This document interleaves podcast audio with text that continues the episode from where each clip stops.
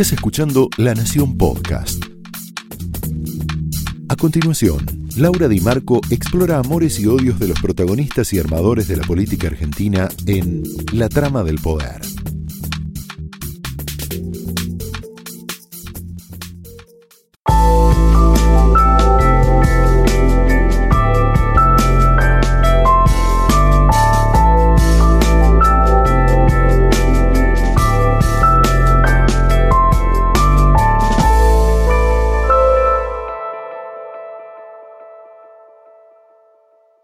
Hola, muy buenas noches. Bienvenidos a La Trama, este espacio donde nos vamos a meter en la intimidad de los protagonistas, en la profundidad de sus historias, donde vamos a ir develando eh, cuestiones que suceden en, el poder y también eh, en, en la cabeza de esos protagonistas. Hoy tenemos de protagonistas a dos mujeres, dos mujeres que miran la Argentina desde dos lugares completamente diferentes, a veces opuestos. Una está muy cerca del gobierno, otra es una peronista clásica, una peronista dialoguista, y que de algún modo expresan primero la posibilidad de poder transformar heridas. Son dos mujeres que han sido heridas y que esas heridas son políticas porque tienen que ver con la Argentina, las transformaron a través de la política convirtiéndose en dirigentes políticas y que miran los mismos hechos pero interpretan cosas diferentes. Hay dos países, por lo menos dos países, hay muchas argentinas, pero por lo menos dos que van a estar hoy aquí presentes. Una es una Argentina que quiere dejar atrás el populismo, que quiere dejar atrás la imprevisibilidad, los diversos fracasos que tienen que ver con, con, las miradas de corto plazo, con la inestabilidad, con la truchada. Y otro es una Argentina que minimiza los errores recientes, y que ve a Macri como una especie de cisne negro, como un accidente que va a pasar para que pueda volver finalmente la misma fuerza que nunca debió haber dejado de gobernar la Argentina. Una de las mujeres eh, que va a estar hoy con nosotros es Graciela Fernández Mejide, la otra te la voy a contar más adelante. Graciela es una persona que está muy cerca de, este gobierno, aunque ella no hace mucha publicidad de esto, pero sí es una persona de consulta para determinados temas. Va a estar hablando de la actualidad, va a estar hablando de también dos momentos de quiebre de la Argentina. Uno, el momento en el que desaparece su hijo, el otro, la alianza del 2001, de la cual ella formó parte. Habla sobre eso, habla sobre este pasado que intoxica este presente, Hoy, esta semana, vimos un peronismo unido con muchas dificultades porque tiene muchas diferencias internas, pero lo vimos unido y más fuerte que nunca ante un Macri más débil en torno a la discusión de las tarifas. Eh, sueña con volver en el 2019 a través de un balotaje al poder y esa discusión lo obnubila. A Macri le dicen una cosa, los gobernadores eh, en, público y hacen otra cosa en privado. Hay un doble juego ahí del peronismo.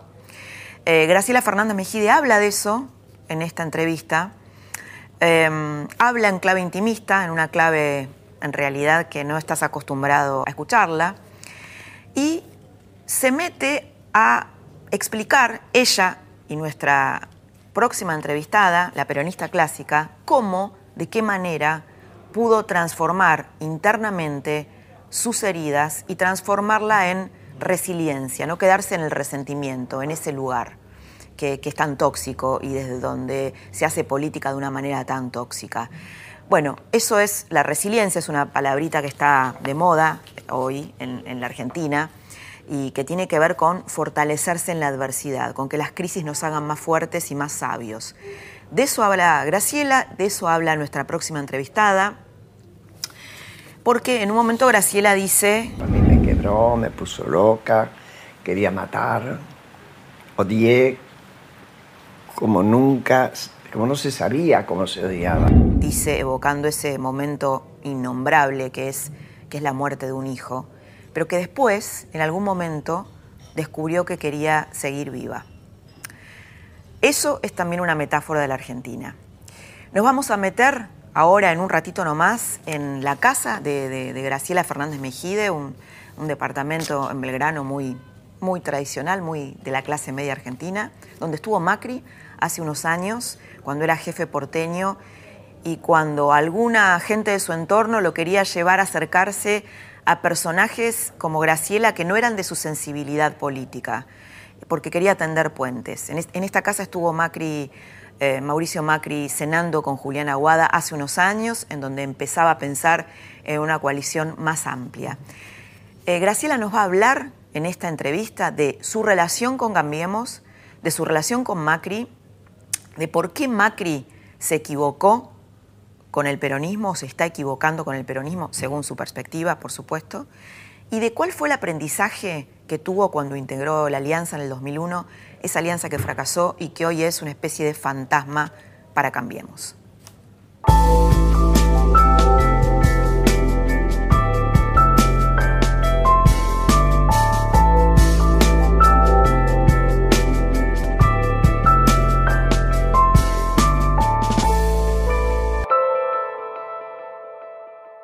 Graciela, bienvenida a la trama. Es un gusto. Eh, con vos siempre es un gusto, ¿sabes? un placer, un placer eh, estar acá en tu casa, además que nos recibas en tu casa. ¿Somos, ¿Somos violentos los argentinos, Graciela? ¿Violentos y autoritarios? Autoritarios somos. Yo no puedo decir que seamos más violentos que otros. ¿eh? No, no, puedo, si yo comparo con otros países como Colombia, que se pasó los años que se pasó con guerrilla y enfrentamientos brutales peores que los nuestros. No te puedo decir que somos los más violentos, tampoco si lo veo con México. Si, miro Uruguay, sí. Mm. Pero eh, lo que sí somos es, tenemos una raigambre autoritaria. Tenemos raigambre ¿Y en qué, lo, en qué lo notas? por ejemplo, en cosas de la vida cotidiana o entre nosotros. Y lo notas desde, empezando por los roles preestablecidos que cuesta mucho cambiar. Cuando vos hoy todavía tenés demandas para que la mujer ocupe los mismos lugares por derecho propio y no por condescendencia mm. que han ocupado siempre los hombres, y, te fijas en los bancos quienes los presiden, quiénes son las este, directoras de hospitales, quieren, eh, son pocas las mujeres. Es decir, ahí hay un autoritarismo que yo diría está en la familia y aceptado por las mujeres, porque no hay que quien forme machista sino las mujeres. Claro, sí, sí. Entonces, ah, es muy fuerte. Hace poco yo estaba leyendo un informe de un foro internacional que estaba estudiando y mira lo que decía, si la tendencia a que la mujer adquiera los mismos niveles de derechos que los hombres, que, lo que estamos hablando en todo caso es de democracia, ¿no? Eh, va a tardar, aún siguiendo con esta tendencia, van a tardar en el mundo ¿eh?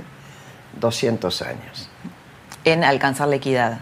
En alcanzar la equidad, en romper el techo de cristal, en todas las cosas que nosotros damos como, como símbolos.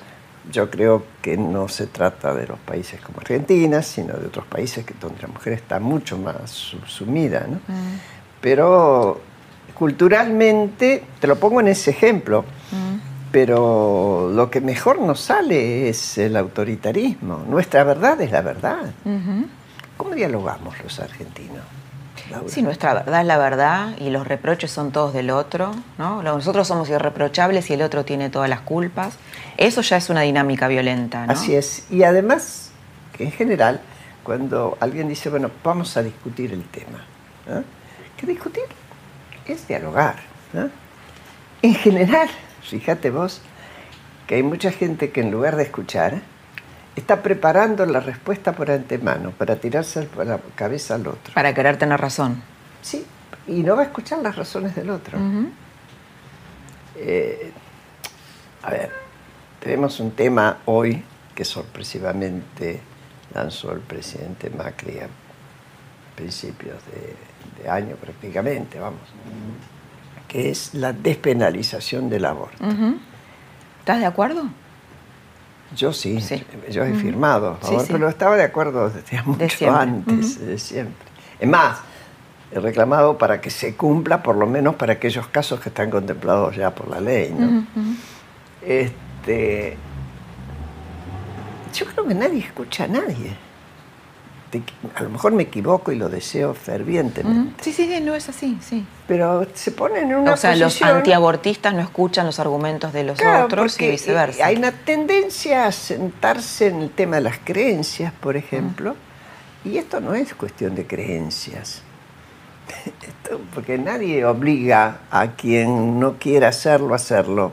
La ley, esas leyes no obligan, como no te obliga a divorciarte la ley que permite divorciarse. Pero con la excusa de la creencia o la convicción de que la creencia te obliga, se olvida la democracia de la República.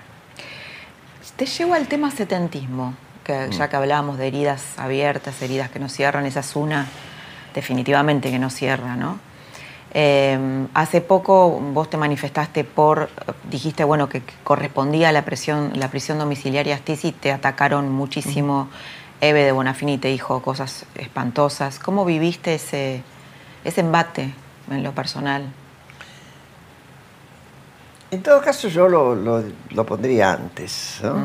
Eh, porque queda mal decir me acostumbré.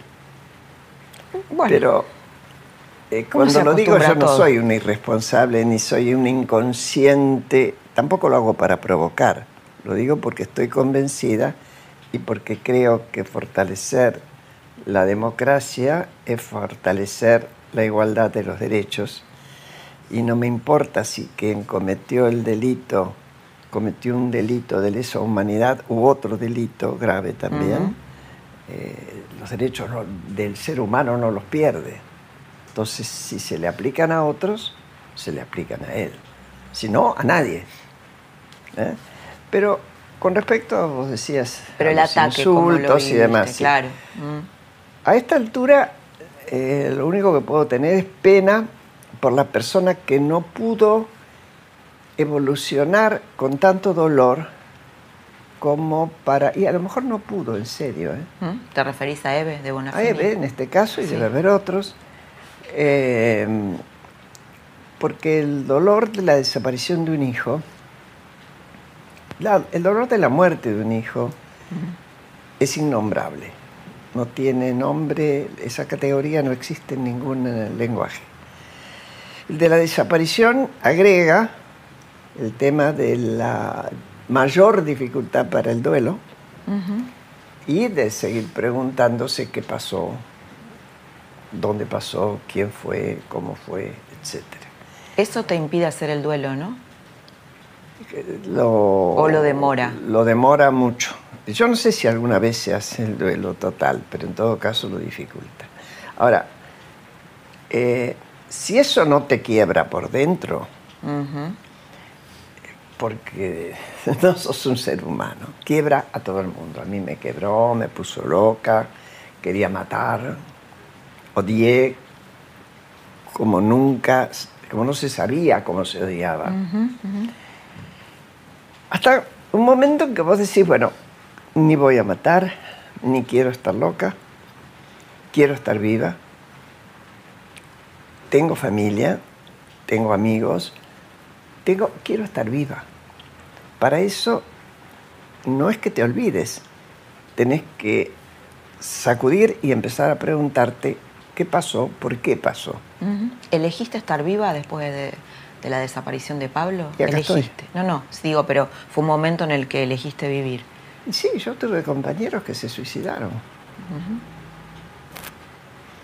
O gente que se enfermó de tal manera que uno puede presumir que ese dolor no le permitió pelearle a la enfermedad.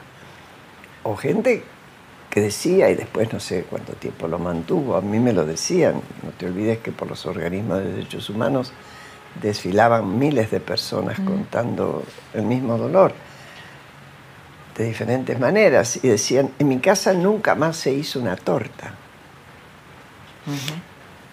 Cuando yo trabajé en la CONADEP sobre todo, donde desde la mañana hasta la noche estábamos tocando el dolor de distinta gente y además el humo del cigarrillo y además, como dijo uno que salió, acá hay olor a tristeza y olor a miedo.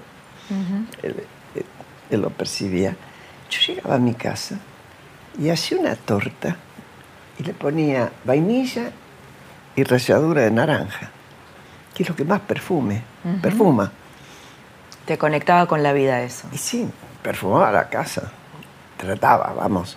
Graciela, otra, beta del setentismo que yo observo que está saliendo es las víctimas de, la guerrilla, ¿no? de las organizaciones armadas, de esta organización eh, que se llama CELTIV, que representa a estas víctimas. Y ellos un poco lo que, lo que postulan es que sus derechos humanos no fueron reconocidos. Los asesinatos que cometió la guerrilla fueron asesinatos. El dolor de sus familias fue dolor legítimo. ¿Se puede parangonar? Sí, señor, se puede parangonar. Sangramos la misma sangre, tenemos los mismos amores y, y tienen todo el derecho. Yo les reconozco todo el derecho de reclamar que se admita que también desde las organizaciones armadas se hizo mucho daño y que no era solamente en enfrentamientos donde se podía justificar, bueno, unos tiraban contra otros, sino secuestros que después mataron a la gente, el secuestro de Aramburu. Sí, sí. A mí que no me digan que tener secuestrada a una persona no es tortura. Tortura no es solamente la picana, el submarino, todo eso, los golpes. Solamente en el momento en que te separan de la realidad y te ponen en un lugar donde además no vas a tener ni jueces, ni fiscales, ni abogado defensor, ni contacto con nadie y tu destino está en manos de otro, eso es tortura. ¿eh? que lo haga quien lo haga. Es tortura. Y yo les reconozco el derecho y no tengo ningún problema en, admitir que eso fue así. Cuando vos pedís perdón, pedís, perdón por tus acciones y porque te equivocaste. Sino que perdón estás pidiendo. Cuando vos empezás a reivindicar, y ojo que del lado de los militares pasó lo mismo, cada vez que aparece alguna declaración empieza el raconto de quién empezó primero y se remontan a Cordobazo. ¿Pero no crees que un pedido de perdón podría ayudar a cerrar la grieta? Pero, a ver, Laura, ¿quién pide perdón por quién? ¿Vos crees que, primero, por ejemplo, no sé, eh, yo, ¿vos crees que yo podría perdonar en nombre de Pablo? Pablo es mi hijo desaparecido. sí, lo sé. ¿Puedo? ¿Puedo decir, en nombre de Pablo yo perdono? No, tal vez vos podrías perdonar a quien te generó ese dolor, ¿no? Como un acto personal. y a quien me diga, perdóneme. Sí, o no. nadie pidió perdón en la Argentina, nadie se equivoca, nadie pide perdón por nada, nadie cometió errores. Y yo trato de no cometer errores, seguro que los cometo, pero cuando los cometo y me doy cuenta o me lo reclaman mi bien, pido disculpas. Graciela, ¿cuál es tu grado de cercanía con Macri? ¿Vos eh, tenés charlas con este gobierno, te piden consultas por el tema de derechos humanos? No, no, no. No, no, alguna vez he hablado con Abruz, eh, con la cuestión Maldonado he hablado con la ministra de Seguridad, Patricia Bullrich, y con el ministro Caravano. Bueno, alguna vez estuvo acá Macri, ¿no? Antes de ser presidente. Sí, pero mucho antes de empezar la campaña, siquiera, cuando era todavía jefe de gobierno. Eh, hablamos de política, estuvo cenando, ¿sí? Y bueno, entonces eh, comentábamos lo, diferente que es gobernar la ciudad de Buenos Aires, que tiene toda una infraestructura que se mueve, a encarar gobernar un país y un país con las desigualdades que tiene nuestro, ¿no? Nunca todos los países son iguales en todas las regiones. Italia del Norte no es lo mismo que Italia del Sur, etcétera, etcétera. El centro de Estados Unidos no es lo mismo que las costas. Mm. Pero acá hay un tema, yo diría, hasta de tiempos políticos. Vos sacás algunas provincias y en otras provincias uno se pregunta si todavía no están en el precapitalismo. ¿no? ¿Cómo lo ves a él en relación con el peronismo que se ha vuelto ahora que la situación económica está más complicada, en una oposición más demagógica, más destructiva. ¿Cómo lo ves? Que no puedo decir demagógica por una razón. hay una ley de la política que es que se hace política para disputar el poder. Y yo no creo ya más en que haya un peronismo como ideología. Porque Perón fue Perón, Perón fue Menem, eh, peronista fue Menem, peronista fue Kirchner, peronista hay de todos los colores. Sino gente que va al peronismo porque tiene una visión del poder. Y cuando vos te haces cargo y no sos hipócrita y decís estoy en la política, decís y disputo el poder. Si no, sos testimonial. ¿Qué pasó? A mí me parece que en el caso de Cambiemos y sobre todo en el caso del PRO, eh, el triunfo de las últimas elecciones creyeron que tenía una fuerza que les iba a permitir cambios que eran necesarios con menos costo político. Y no percibieron, primero que hay cuestiones objetivas que vos no podés manejar, que son las que pasan fuera de tu mundo. Por ejemplo, hoy por hoy, eh, el aumento de las tasas de interés en Estados Unidos y cómo está subiendo el dólar en todos lados. Entonces, eso no, vos no lo podés manejar. Pero tenés que pensar que puede ocurrir porque no es la primera vez que ocurre. Y en el caso del peronismo, encontró que de diciembre acá hubo tres o cuatro decisiones del PRO que fueron pegándole a la gente, sobre todo a la clase media. A la clase media. Gobernar es explicar. Porque cuando uno gobierna, no está gobernando para un grupo solamente. Tiene que gobernar para intereses diferentes y a veces muy contrapuestos. A mí me parece que la idea de formar un equipo bueno, de técnicos y todo, que no está mal, sin calcular la política y lo que significa la interacción en la política, y sobre todo, repito, en un país con las diferencias brutales que tiene la Argentina, económicas y culturales, y permeabilidad para ideas nuevas, termina haciendo que cuando vienen los golpes que vos no, esperás, no los pudiste ver venir. Por eso la historia sirve. Hay gente que quiere vivir solo el presente para ir para el futuro. Y Hannah Arendt decía, los vientos del pasado indefectiblemente nos llevan al futuro aunque estemos de espaldas, aunque no lo queramos ver. Estaba pensando, yo te hablaba al principio de las heridas de la Argentina. Una de ellas fue el 2001, ¿no? La alianza, cómo terminó. Y un poco cuando se lo ve a Macri, la gente tiene, una de las cosas que piensa es, bueno, a ver si no pasa como... Yo creo que todavía para nada es esa la situación. Honestamente creo que no es esa la situación hoy.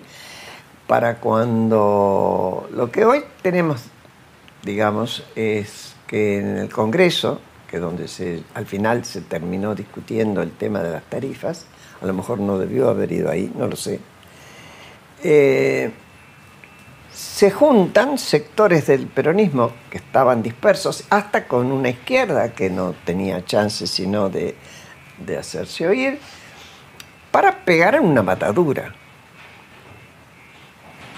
Ven una matadura y van a ir a pegar ahí es, es propio de la política. ¿Cómo haces? A ver, ¿cuál es la reacción más lógica? Vos tenés dos posibilidades.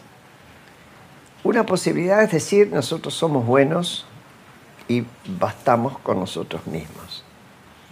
Y seguir cerrándote sobre vos. La otra es decir, es cierto, queremos hacer las cosas bien, pero hay otros actores. Los otros actores no tenemos por qué pensar que quieren hacer las cosas mal. Me siento a discutir con ellos. Yo los convoco, yo me hago cargo. Eh, dentro de esto hay matices. Yo sé que no es sencillo, que como desgraciadamente se largó por adelantado la campaña del año que viene. El peronismo está en elecciones, ¿no? Sí, pero es que estaba el macrismo en elecciones. Terminó esa elección y ya, se, ya hablaban del 19. Igual yo cuando te preguntaba el 2001, te preguntaba con respecto a tu experiencia personal y política. ¿Vos sentís que esa herida la cerraste? ¿Del 2001? Sí, lo que pasó en el 2001, el fracaso de la alianza. Sí, sí, la cerré Primero con, la gente también? una larga tira de puteadas. no te olvides que yo me fui antes del gobierno, de que terminara el gobierno. Cuando se bajó el presupuesto en educación, dije, bueno, hasta aquí llegó mi lealtad. este, y, y después me puse a escribir. Al principio también, eran páginas sin páginas de impaciencia hasta que fui encontrándole la vuelta, que yo misma me expliqué qué nos había pasado. Por cierto, no es la única explicación posible, debe haber muchas. Pero hiciste una elaboración de. Hice una elaboración, lo discutí con mucha gente, etcétera, etcétera. No puedo vivir sin pensar por qué estoy haciendo esto. Y hoy por hoy yo te diría, en lo que a mí respecta, no me interesa la política partidaria mm. para ingresar yo. Sí me interesa observarla y tratamos desde el club político de incidir en la política. Sí, tenemos la pretensión de incidir con ideas. Y de hecho, cada tanto hemos hecho manifestaciones y algunas críticas al gobierno en determinados aspectos. Sí, sí, han sacado diversos comunicados con posiciones críticas. Pero porque creemos que un apoyo crítico, por ejemplo. que yo apoyo al gobierno, sí, sin duda, porque quiero que le vaya bien, como hubiera apoyado al de Kirchner. Mm. Pero porque yo sé qué le pasa a la gente cuando un gobierno le va mal. Ya lo vi. Lo vi muchas veces. Bueno, pero al de Kirchner no lo apoyaba. No, no lo apoyaba porque, no, porque sentía que estaba haciendo mal las cosas. Por eso, claro y que además no, me iba a escuchar. ¿Y Macri las está haciendo bien? ¿Sentís que no sé si lo está haciendo todo bien, yo creo que no. Pero al menos hay cosas que está haciendo bien. Extendió los planes sociales, es decir, se hizo cargo de que había pobres y que esa situación era injusta y que hacía aumentar el gasto público, lo cual significa déficit, había que sostenerlo. ¿Y qué le reprochas? Yo le digo a Macri, comuniquen mejor tengan sensibilidad. La gente se mueve por la sensibilidad. ¿No tiene sensibilidad? Si la tiene, le cuesta mucho expresarla. Eh, le cuesta expresarlo. Y mm, la otra cuestión que le diría, consoliden la fuerza que tienen, que es Cambiemos, que no haya invitados de primera y de segunda, más bien consoliden. A mí me preocupa que muchos gobernadores hayan recibido ya eh, una enorme cantidad de dinero que en este momento entonces no tienen déficit y que usted crea que realmente van a cumplir con todos los compromisos. ya tienen la plata, no tiene cómo presionarlos. En fin, le diría, por un lado, sea más confiado y construya confianza, porque en la credibilidad y la confianza es como camina la política para mejor, es la, misión de la política, construir la base de credibilidad y confianza, y al mismo tiempo ser lo suficientemente astuto como para saber que no siempre las lealtades se garantizan, pase lo que pase.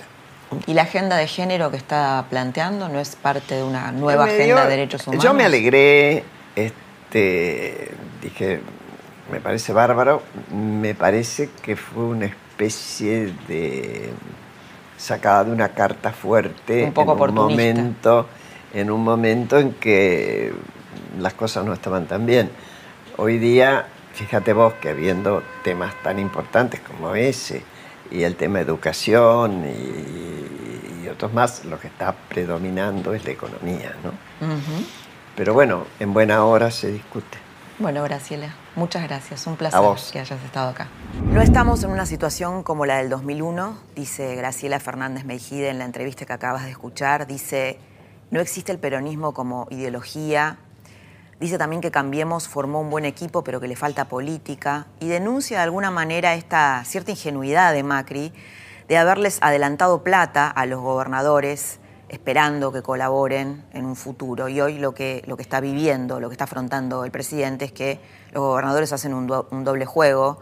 Se vio con la discusión de las tarifas esta semana y, eh, y finalmente pasa lo que pasa, ¿no? que la grieta se agudiza y, que, y que las discusiones se hacen mucho más difíciles, tanto la de las tarifas como el regreso al Fondo Monetario. Bueno, nuestra próxima entrevistada tiene mucho, mucho para decir sobre todas estas cosas, sobre todo esto que dice Graciela de que no hay ideología en el peronismo.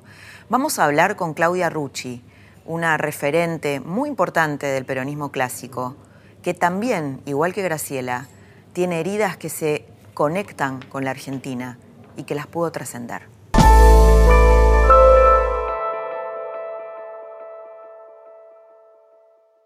Claudia Rucci no perdió a un hijo, perdió a un padre y tenía nueve años cuando eso sucedió, es José Ignacio Rucci.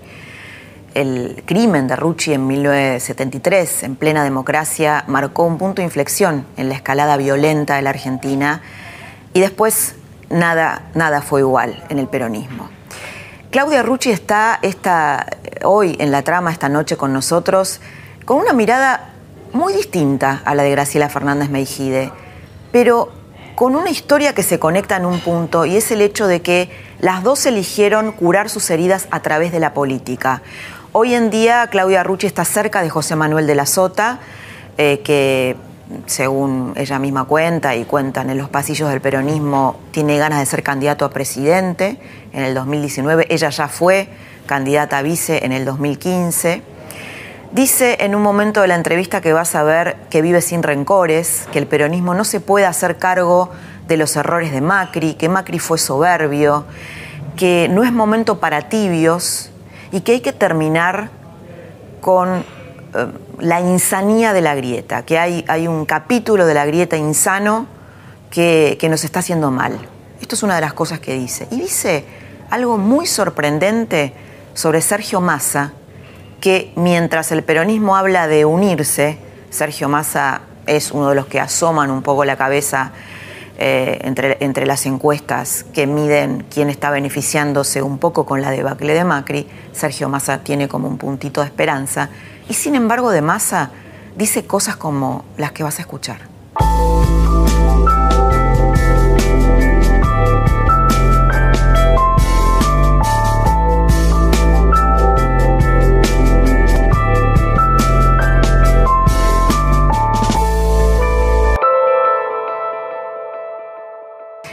Hola Claudia, muy buenas noches, bienvenida a la trama. Gracias Laura. Bueno, estamos acá en una charla para entender un poco más sobre el peronismo fuera del poder. Mucha gente cree que el peronismo es malo fuera del poder, que es eh, obstructivo, que tiene síndrome de abstinencia.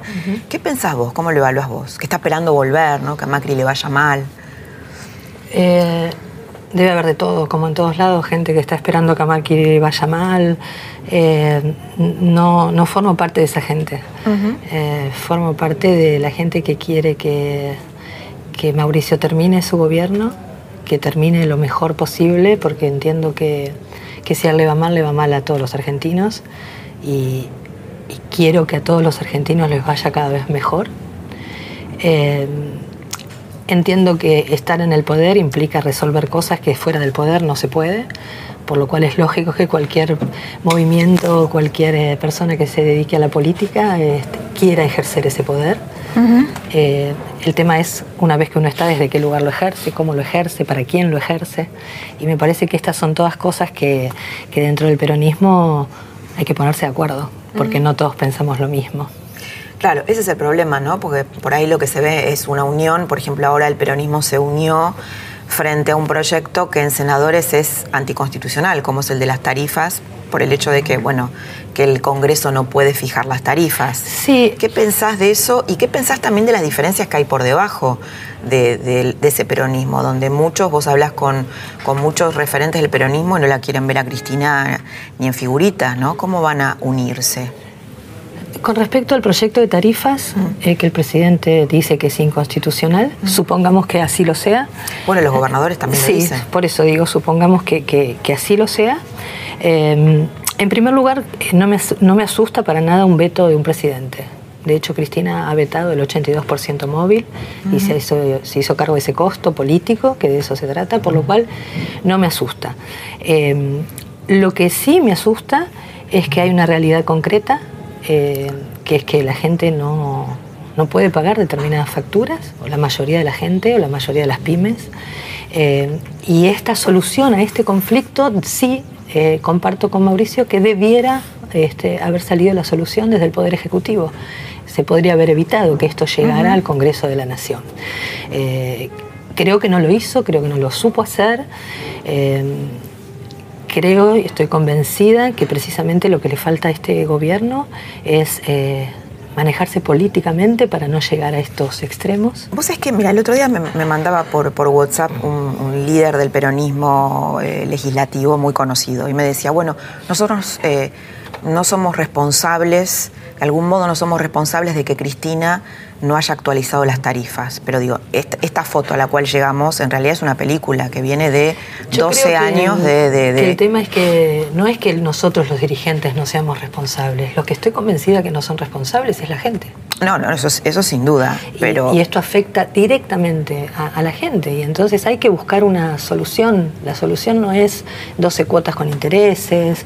Eh, la solución es subir las paritarias, que la gente, porque también cuando el gobierno te dice en cualquier país del mundo las tarifas dolarizadas salen lo mismo que hoy, tienden a salir en la Argentina porque va a haber más aumento, lo dijo el presidente. Ok, en cualquier país del mundo la gente no gana lo que gana en la Argentina. Este es el problema. Pero Claudia, ¿no crees que las tarifas fue la bomba de tiempo que le dejó Cristina a Macri? No importa. Supongamos que fue así. Eh, lo tenés que solucionar tenés que buscar la manera, el gradualismo, famoso gradualismo, con respecto a las tarifas no existió. La gente que pagaba 400 pesos, o mucha gente, no quiero decir todo, que pagaban 400 pesos, pasaron a pagar 4.000. ¿Cómo se paga? ¿Cómo se sostiene con una paritaria del 15%? Ahora, ¿qué pasa con un veto del presidente frente a un acuerdo que estamos esperando del fondo que de algún modo sería un, reaseguro, un seguro para que no vuelva a suceder la corrida cambiaria que tuvimos. ¿Qué pasa? ¿Cuál es la imagen que estamos dando? Eh, está, eh, el presidente está dando una imagen de debilidad, sin duda. Pero no sería, el peronismo no le estaría ayudando a eso, en el sentido de que si se ve obligado a vetar una ley. El peronismo no puede hacerse cargo de los errores del presidente. Si el presidente. Pero de algún modo, ¿no crees que debe ser responsable? ¿Y quién defiende al pueblo? entonces, pero si se arma una corrida cambiaria como la de la otra vez, ya se armó la corrida cambiaria. ya se armó la corrida. Sí, y ya se armó la corrida cambiaria. Partimos que se perdieron 10 mil millones de pesos en una semana este, y que el responsable fue la impericia del gobierno. Ahora no podemos meter todo en la misma bolsa, porque no todo es lo mismo. ¿Por qué no llevaste ese extremo? ¿Por qué no llamaste al diálogo político antes? ¿Por qué creían que eran los dueños de la verdad? Muchos dirigentes y muy importantes del país, pero cuando asumió Macri, eh, le ofrecieron una mesa de diálogo con empresarios, con sindicalistas, con la iglesia, porque este país, y en eso Macri tiene razón, quedó destruido, de verdad quedó destruido. Ahora, un país destruido, ¿vos lo podés arreglar con seis CEOs? No, no, no. A ver, justamente yo, mi pregunta anterior, Claudia, era esa. Este país quedó destruido. ¿Y por qué el peronismo durante el kirchnerismo no, eh, no criticó eso, no denunció eso. ¿Qué con más. Bueno, no era muy audible. Digo, porque yo soy peronista. Sí. Y si hay algo que he hecho es primero estar siempre en todas las elecciones frente al kirchnerismo. Siempre. Cosa que no hizo Macri. Macri estuvo, Macri también lo hizo. estuvo, no sí digo, pero no estuvo del lugar donde estábamos los los que de verdad salíamos a pelear. Macri en el 2013 dijo no voy a jugar porque no me dan los números. Ah. Sí, esto digamos que fue hacia el final, ¿no? del gobierno de Cristina. Digo, esto que hayan salido a cuestionar. Yo desde el 2009, mm. que entré activamente a participar en política, porque antes lo hacía solo desde la militancia, siempre estuve enfrente del kirchnerismo. si te fijas mi historia en todas las listas que participé, estuve frente al kirchnerismo. Y siempre dije en el momento que había que decirlo, y cuando fui diputada nacional, lo dije en la Cámara, este, los errores los robos que entendía que se estaban cometiendo al pueblo, siempre lo dije. Mm. Eh, y entonces me parece que tal vez alguna parte del peronismo no lo hizo. en el lugar donde yo estoy trabajando políticamente siempre se hizo. Yo estoy trabajando con José Manuel de la Sota y hasta le inició un juicio este, al Estado. Eh, y siento que, que en ese momento, y también creo que en este, no es momentos de tibios. Creo que en ese sentido uno tiene que decir lo que piensa en el momento que piensa. Em, y me parece que muchos lo hemos hecho con nuestra historia. Desde el peronismo escuchás este discurso de, bueno, que vamos a volver, cuándo vamos a hacer para volver, y no por ahí un discurso más republicano, incluso de los peronistas que se sienten más republicanos, de... Bueno, decir, bueno, la Argentina necesita un sistema en donde haya dos fuerzas políticas competitivas que se puedan alternar. No escuchás mucho ese discurso de la dirigencia peronista, sino de cómo, cómo nos unimos para volver. Eh, yo no, comparto eso, Laura, totalmente, porque yo que, hablo con los compañeros y demás, este, es, todo lo contrario, de verdad.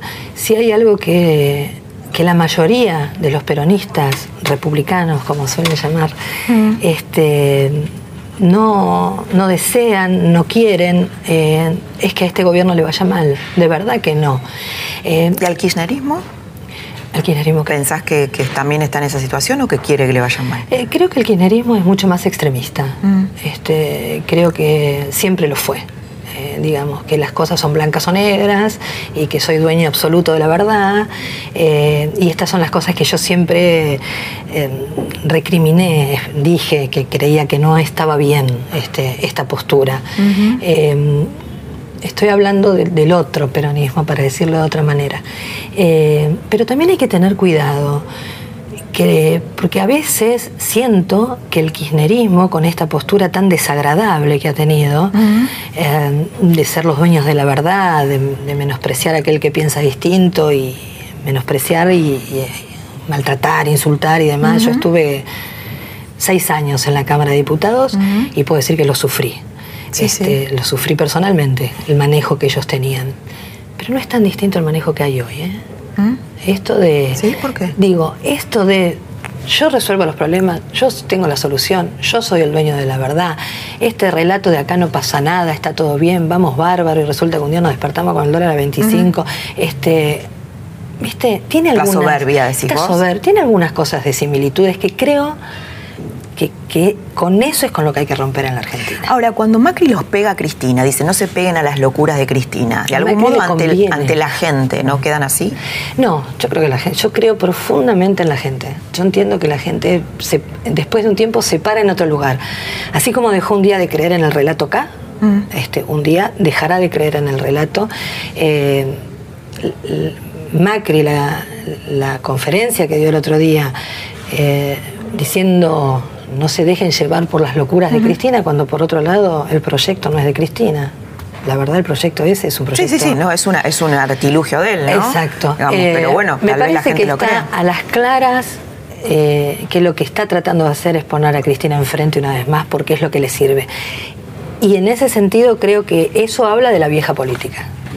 Esos son los tics de la vieja política que creo que tenemos que aprender a terminar con eso. Tenemos que que menos Durán Barba, menos Durán Barba y, de verdad este, propuestas. A ver cómo salís, cuál es el plan que tenés, contame el plan. ¿Por qué crees que Massa no es creíble en la sociedad?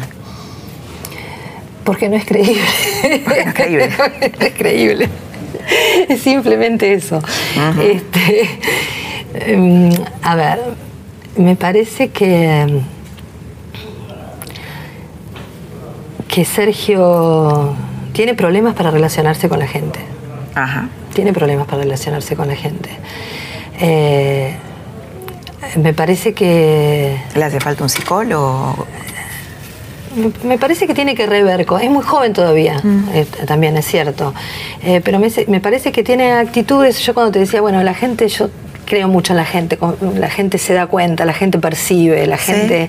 Este, y con Sergio le pasa eso, y me parece que Sergio eh, le falta, le falta mucho. Hay algo muy fuerte dijiste en algún momento, que es que hablando de Cristina, el kirchnerismo, que muchos o algunos de los que habían asesinado a tu papá estaban en ese gobierno. Eh, ¿Vos tuviste alguien, tuviste contacto con alguno de ellos? Yo tuve contacto con muchos de ellos que formaron parte de Montoneros. Sí. Este, cuando digo que, por eso que creo que el día que lo dije y a esa nota te referís, dije por acción o por omisión. este, y muchos de ellos formaban parte de esa estructura guerrillera y, bueno, y por lo menos avalaron desde el silencio. ¿Alguno te pidió perdón alguna vez? Nunca, nunca. Sí se hicieron cargo en privado, muchos, y muchos me ven y me han abrazado con lágrimas en sus ojos, eh, pero la palabra perdón nunca salió de su boca. ¿Y hacerse cargo cómo sería? Que han dicho que Montoneros se, hacía cargo del asesinato de José Ignacio Rucci, diciendo, sí, sí, fuimos nosotros, pero nunca, eh, nunca una palabra perdón.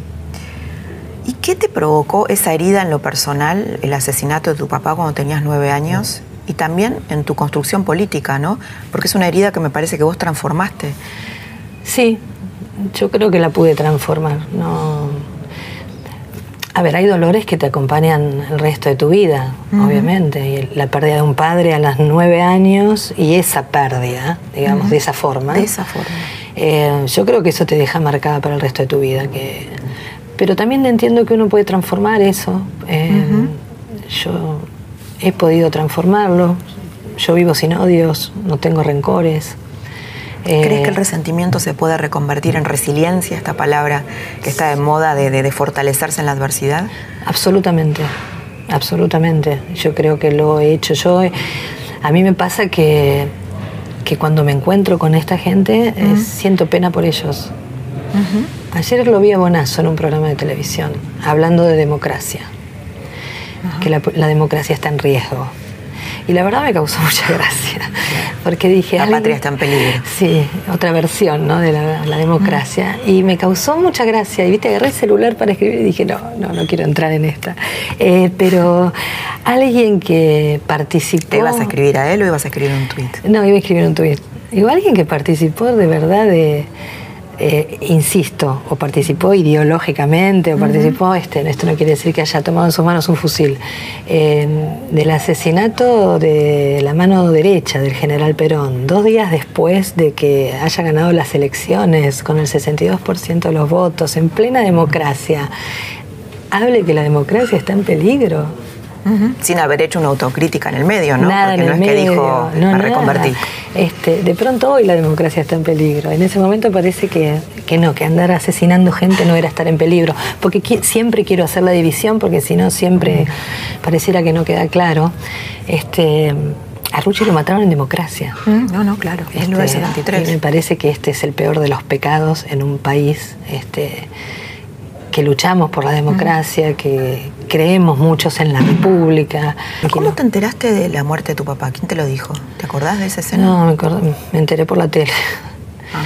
Porque a mi padre lo asesinaron al mediodía. Nosotros llegábamos con mi hermano del colegio en un auto.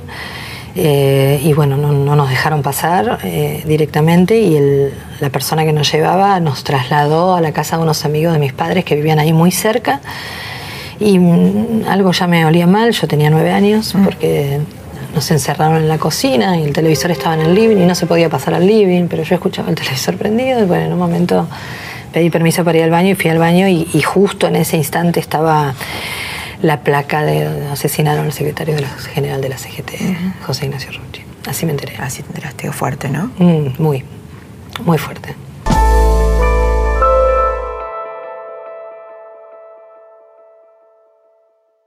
En este bloque, Claudia Rucci nos habla del sindicalismo, de las mujeres dentro de ese espacio en donde estamos tan subrepresentadas y de una figura inquietante en la política argentina, Hugo Moyano. Tema sindicalismo. Hugo Moyano, que esta semana fue noticia, dice que, le traigan una 45 si tiene que elegir entre Macri y Urtubey. Y te digo Moyano como un eh, sindicalismo muy distinto del que era tu papá, ¿no? Sindicalistas que son más, más empresarios y más millonarios que representantes de, trabajadores, que también han cambiado mucho esos trabajadores desde la época de Rucci. ¿Cómo ves esos sindicalistas hoy tan cuestionados? Creo que el sindicalismo tiene que ayornarse, que hay una nueva realidad en la Argentina y en el mundo, pero bueno, Argentina siempre fue líder en cuanto al movimiento obrero y, su movimiento organizado, digamos. Este, creo que hay cosas que formaron parte del que forman parte del pasado, que no puede seguir funcionando así. Cuando yo digo eh, que el presidente debió este, convocar al sindicalismo, a los empresarios, a la iglesia, eh, a todos los ámbitos, eh, empresarios, políticos, para ponernos de acuerdo en cosas y a partir de ahí salir adelante. No digo que había que convocar al sindicalismo para que se banque una paritaria del 15%, no, este, porque no es su rol ese, pero sí para sentarnos y hablar del, del, nuevo mundo. A mí no me cabe duda que la grieta la fomentó el kirchnerismo, ¿eh? en eso estoy absolutamente convencida. Y una de las cosas que además dije cuando asumió Macri, dije, bueno, bueno, a ver si este, podemos ordenar económicamente este país. Entendí que esta gente, por lo menos de eso, podía saber. Este, y terminar con esta grieta insana que para lo único que nos ayuda es para generar más odio, más enfermedad, eh, lo, despierta lo peor del ser humano. ¿Y en la agenda de género? Bueno, el presidente ha puesto sobre la mesa este, proyectos sobre género que durante 12 años no, no estaban tocados, digamos. O sea que me parece que si avanza vamos bien en ese sentido. ¿no? Igual hay pocas mujeres en el gabinete. Hay pocas mujeres, sí, en el gabinete y en el sindicalismo. También. ¿No? ¿Qué pasa en el sindicalismo? Que hay un cupo sindical, no se cumple. Eh, no, no hay cupo. No hay sanciones. No hay cupo. ¿No hay, sindicatos que tienen un cupo femenino? Tal vez eh, algunos, eh, algunos, pero no digo en general el mm. sindicalismo. pero es un, es un lugar donde hay una subrepresentación total. Increíble. Y, si hay una mujer, es en la Secretaría de la Mujer. Nunca se le ocurre a ningún sindicalista que una mujer podría estar en finanzas, en la comisión de, política, Secretaría de la Mujer. Este, bueno, de este, esto hablo cuando digo que hay que ayornarse, ¿no? Te propongo un ping-pong de nombres. María Eugenia Vidal. Una gran actriz. Sí, una gran actriz, mira, como Cristina. Así como, ¿No le crees? No. Bien. No. Firmenich. Ah. Un ser detestable. Pichetto, Miguel Ángel Pichetto. Un hombre con muchas ganas. Mm. Juan Manuel Urtubey. Creo que le falta. Un golpe de horno le falta. ¿Hugo Moyano? Tendría que retirarse. De verdad. El presidente Macri. Lo noto confundido. Lo noto confundido. Bueno, Claudia, muchas gracias por haber estado aquí esta gracias noche. Gracias a vos por gracias invitarme, Laura. ¿Podrá la Argentina cerrar en algún momento sus heridas, estas heridas que contaminan e intoxican el pasado, como lo hicieron las protagonistas de la trama de esta noche? ¿Podrá la Argentina ser resiliente, aprender, aprender del pasado en lugar de usar ese pasado para lastimarnos mutuamente en la discusión democrática? ¿Podremos conectarnos con el futuro, construir futuro y dejar atrás esta melancolía de lo que perdimos, de lo que no fuimos, de lo que no pudo ser? ¿Podremos hacer eso? Tenemos muchas, pero muchas preguntas para un país herido, para un país lastimado en un momento delicado. Te espero el próximo viernes para seguir develando esta trama del poder, estas historias íntimas, delicadas, intimistas y poder seguir comprendiendo la Argentina.